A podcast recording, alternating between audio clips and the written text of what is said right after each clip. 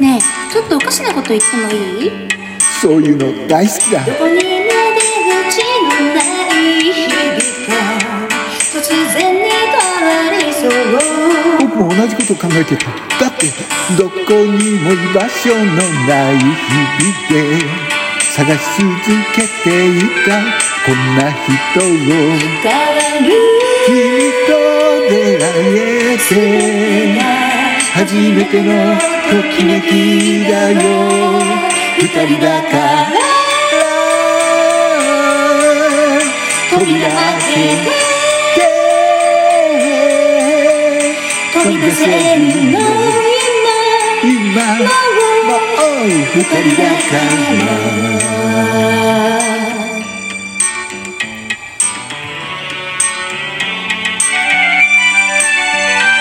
教えてよえ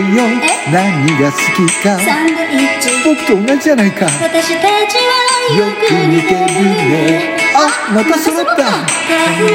てること感じていることそう本当に似てるね一人寂しい日々もうお別れしよう二人だから扉開けて飛び出せるよ今おう二人だか